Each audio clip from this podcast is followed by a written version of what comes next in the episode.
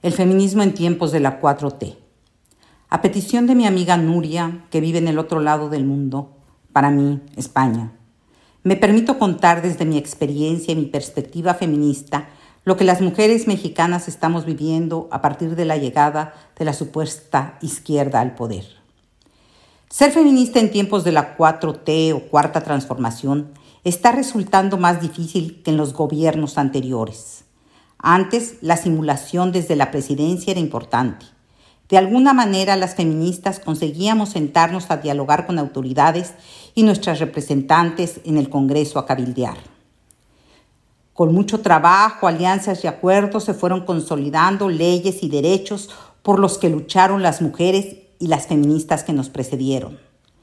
Sin embargo, los avances y retrocesos de los derechos de las mujeres han ido siempre de la mano de la voluntad política del patriarca en el poder.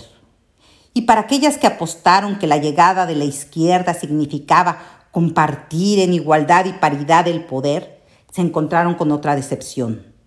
Nuevamente se les ordenó silencio y sometimiento al mandato patriarcal de un solo hombre, llamado Andrés Manuel López Obrador, AMLO.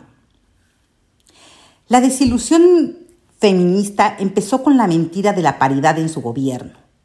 El círculo de poder quedó integrado en su mayoría por hombres viejos en años e ideas, con la excepción de Olga Sánchez Cordero en gobernación, quien ha resultado ser menos que la portavoz de las decisiones presidenciales. Desde que AMLO fue gobernador de la Ciudad de México, estableció una forma de comunicarse con la ciudadanía a través de conferencias matutinas. Sin embargo, estas más que un diálogo, son un monólogo de propaganda partidista y adoctrinamiento casi religioso, a veces también religioso, donde las mentiras y medias verdades al estilo Trump son una constante.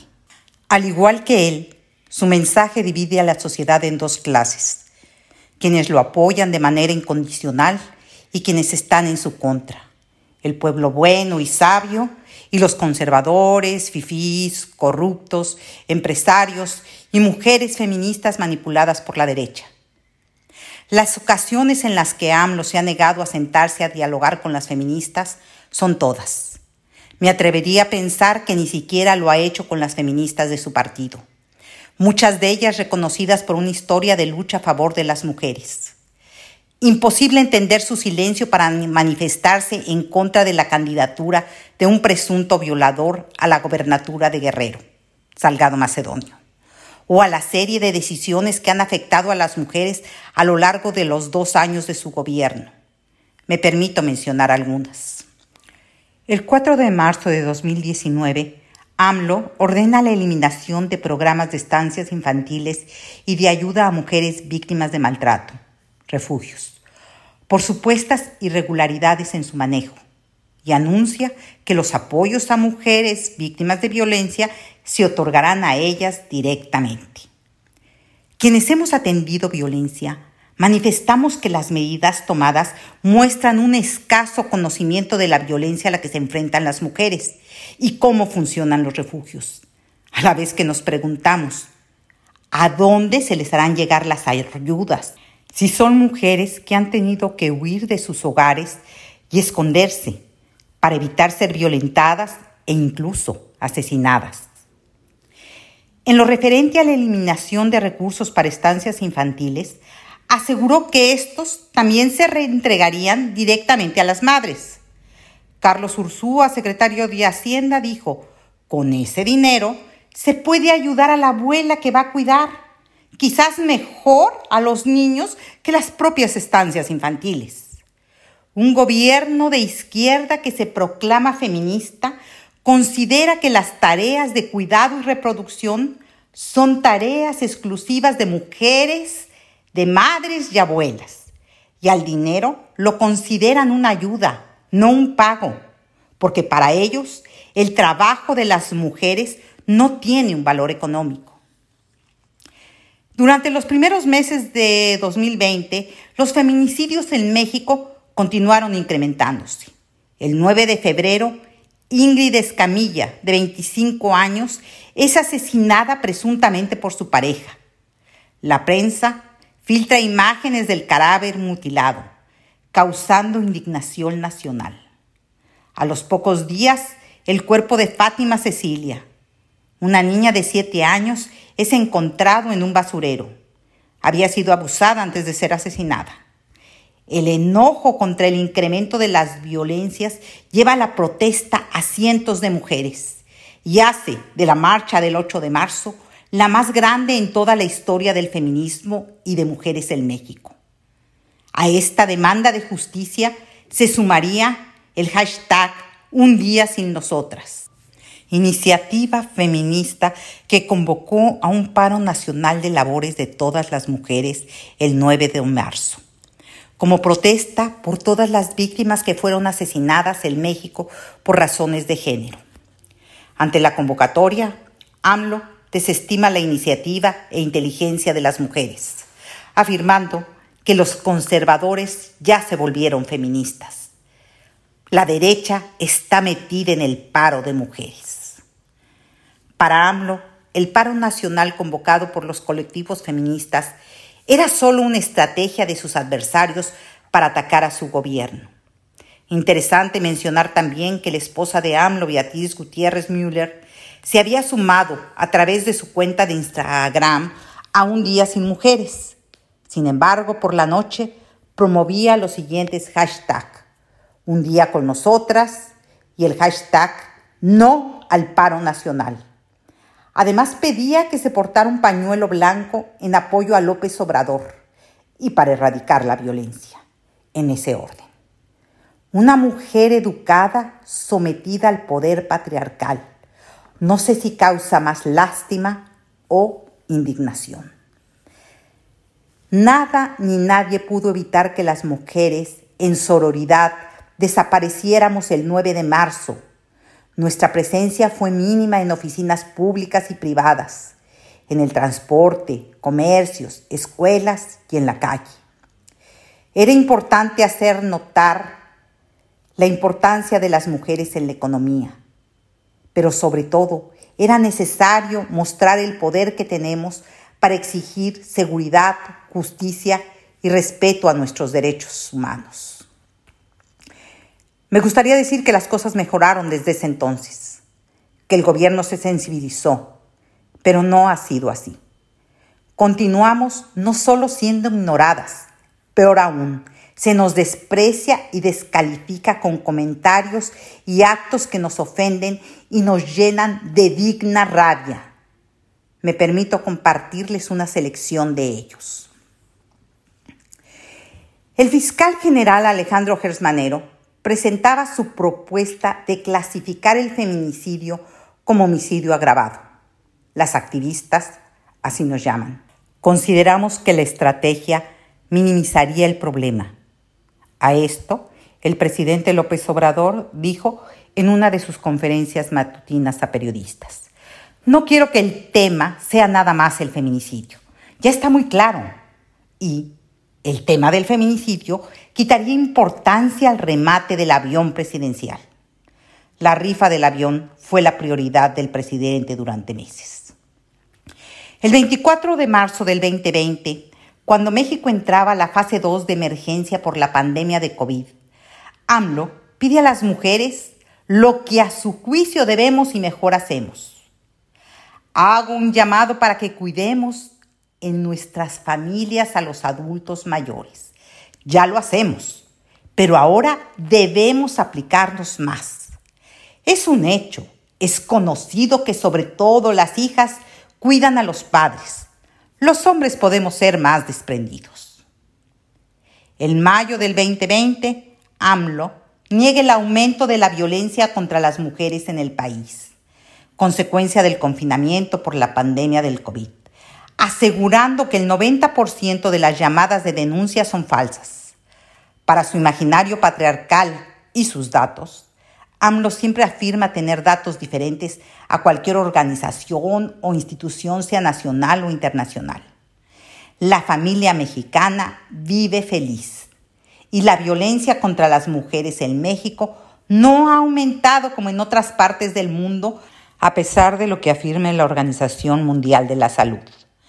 La realidad es que las organizaciones de la sociedad que atendemos violencia estamos desbordadas por las llamadas de mujeres que se encuentran en el peligro y la desesperación por tener que permanecer encerradas todo el día con sus agresores.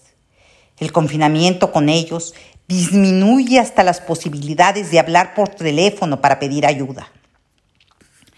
El 26 de mayo del 2020, el gobierno lanza la campaña Cuenta hasta 10, en la que pide a la población contar hasta 10 para contener la ira y sacar la banderita blanca de la paz, para evitar la violencia en el hogar.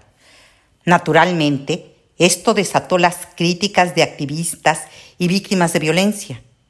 Argumentamos la invisibilización de los derechos humanos de las mujeres, además de que la campaña centraba la responsabilidad en las personas y eludía la obligación que tienen las autoridades de establecer programas de atención integrales, recursos y políticas públicas para víctimas de violencia. Aprobar el derecho al aborto en todo el país continúa siendo una demanda pendiente que AMLO evade, anteponiendo su compromiso personal con la religión y los grupos de poder a la postura de izquierda que abandera su partido, Morena.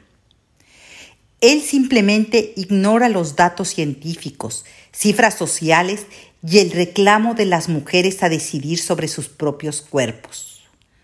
Para AMLO, la decisión deberá ser tomada a través de una consulta ciudadana, en la que una minoría ungirá de democracia una decisión ya por él tomada. Me atrevo a decir que no será la despenalización del aborto. Ojalá me equivoque. Durante estos dos años de mandato y gracias a la mayoría que tiene en el Congreso, AMLO ha venido desapareciendo instituciones, eliminando fideicomisos, tomando el control de todos los presupuestos y gastos. Además, de priorizar sobre las vacunas contra el COVID, obras como el Tren Maya, el aeropuerto y una refinería cuya construcción ha quedado a cargo de las Fuerzas Armadas, a las que cada día les otorga mayor poder y presupuesto. A pesar de todo lo descrito y de otra lista inmensa de desatinos que tienen sumido a México en una de las peores crisis económicas, de seguridad y salud, los niveles de aprobación de AMLO son altos. Nadie parece tener una respuesta, como tampoco se tenía con Trump o Bolsonaro. La única oposición real que lo amenaza somos las feministas, furiosas ante la falta de respuesta gubernamental de la muerte diaria de 10 mujeres la violación de 11.000 niñas entre 10 y 14 años que quedan embarazadas y a muchas de las cuales no se les permite abortar. 1.227 mujeres han desaparecido en México en el último año. La pandemia de la violencia contra las mujeres tampoco es atendida. Las jóvenes feministas han perdido el miedo Nada peor les puede pasar al enfrentar al gobierno de lo que les sucede todos los días en las calles. Salen de sus casas sin saber si regresarán. A veces ni siquiera tienen que salir de ellas para ser violentadas o asesinadas. Y al gobierno poco parece importarle.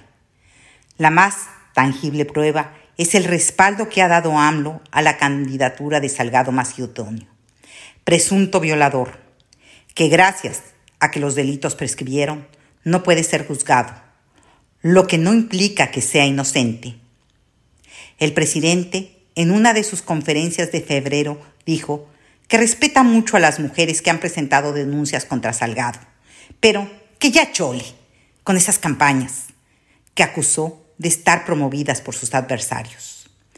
Difícil entender cuál sea su idea de respeto a las mujeres que se atreven a denunciar si su apoyo lo da el violador, y no digo presunto, porque yo sí le creo a las mujeres.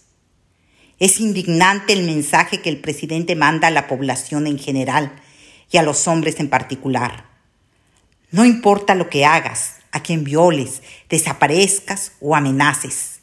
El pacto patriarcal sigue porque nosotros tenemos el poder y nos protegemos.